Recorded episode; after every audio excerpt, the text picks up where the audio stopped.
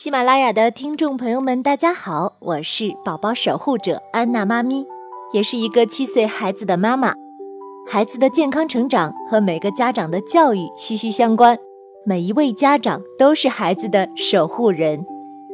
今天呢，我要跟大家来分享一个关于校园暴力的问题，因为我的儿子 Eric。从幼儿园到小学二年级，遇到过最多的冲突呢，就是孩子们之间的小打小闹，而大人们也是普遍觉得孩子们还小，打人也只是一时的胡闹，长大了懂了就好了。殊不知，打人与被打的背后，都蕴藏着影响孩子一生潜意识的因素。记得艾瑞克在读幼儿园的时候，他的同学小明脾气非常的急躁。经常要抢小伙伴们的玩具不说，而且大家只要有一点不顺他的意，他就大吼大叫，而且还推别的小朋友。有一次，又是因为要抢同学小强的妹妹的玩具，直接就把小强的妹妹的脸给抓烂了。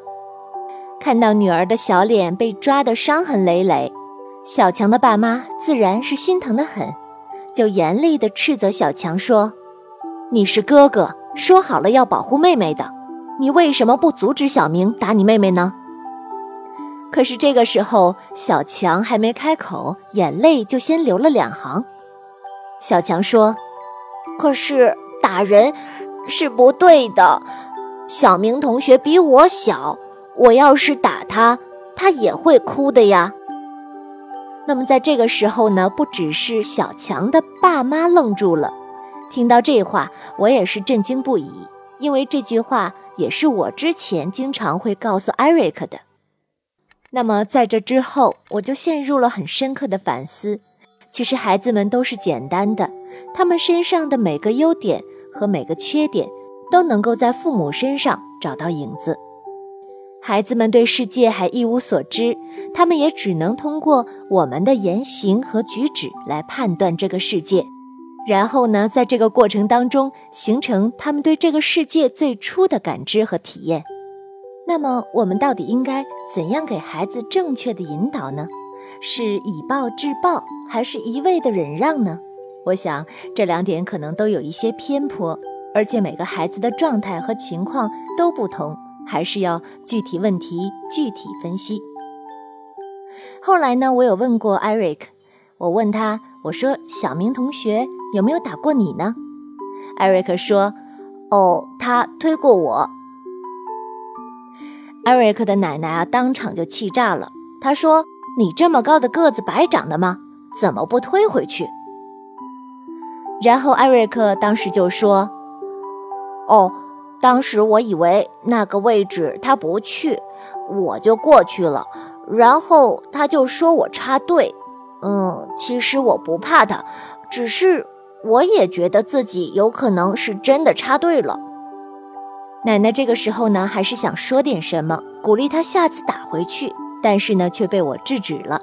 后来我了解到，小明同学爸妈都很忙，他平时呢就跟奶奶住，而且他奶奶文化程度并不高。于是我跟艾瑞克深谈了一次，并且将小明同学家里的情况呢也告诉了艾瑞克。我跟艾瑞克说。小明同学从来都没有得到过足够多的温柔和关爱，所以呢，他很有可能是不太会爱小朋友们的，而且有可能他的表达方式也是可能有问题的。他在家呢是经常被打骂的更多，所以他只会用同样的方式去对待别人，无论是哪一种，他的内心一定都是很不幸福的，才会这样子对待小朋友们。艾瑞克听后呢，他点点头。我紧接着就问他：“艾瑞克，你说，其实是不是这个小明也很可怜呢？”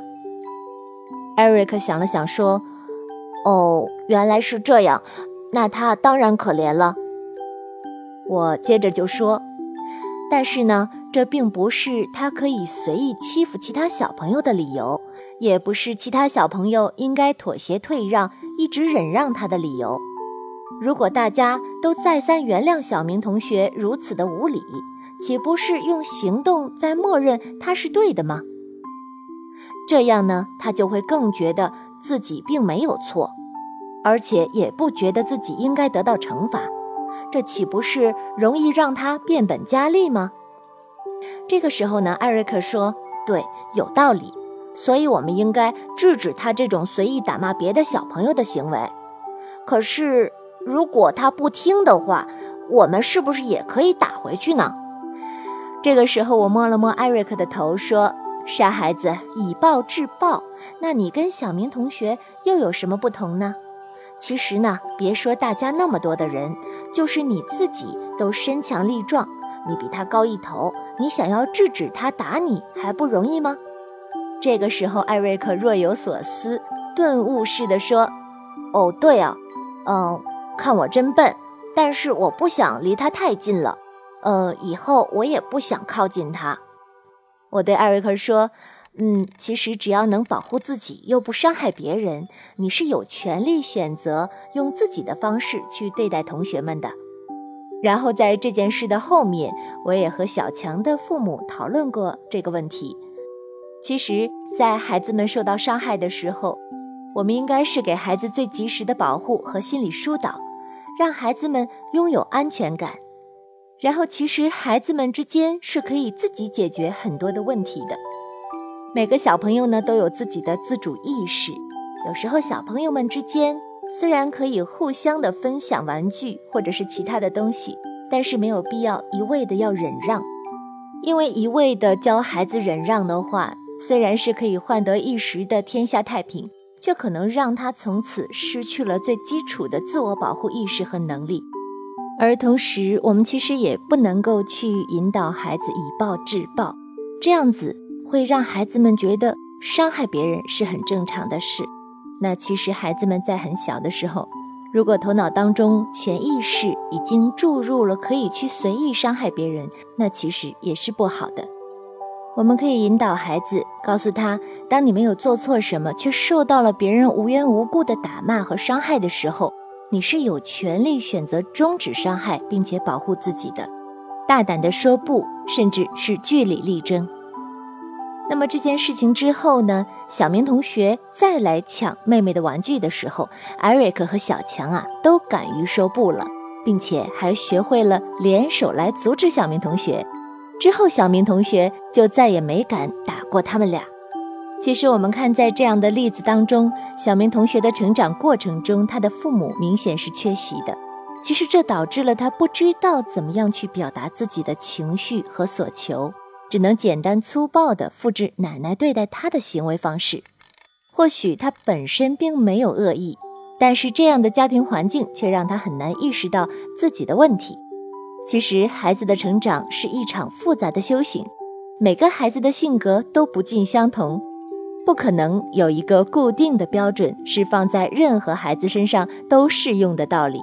所以，我们呢就需要提高自身修养。还要了解自己孩子本身的性格特征，知道他待人接物的具体方式，才能有针对性的去正确引导。其实呢，我们不用怕孩子们会吃亏，更不用怕他体验这个世界的恶。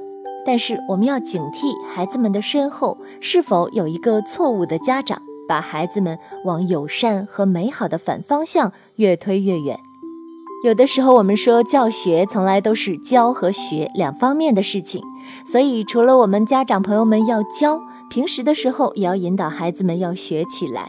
关于学习呢，安娜妈咪建议大家不要一味的给孩子们读学习知识的儿童读物，培养孩子们的兴趣和品德的书也是至关重要的。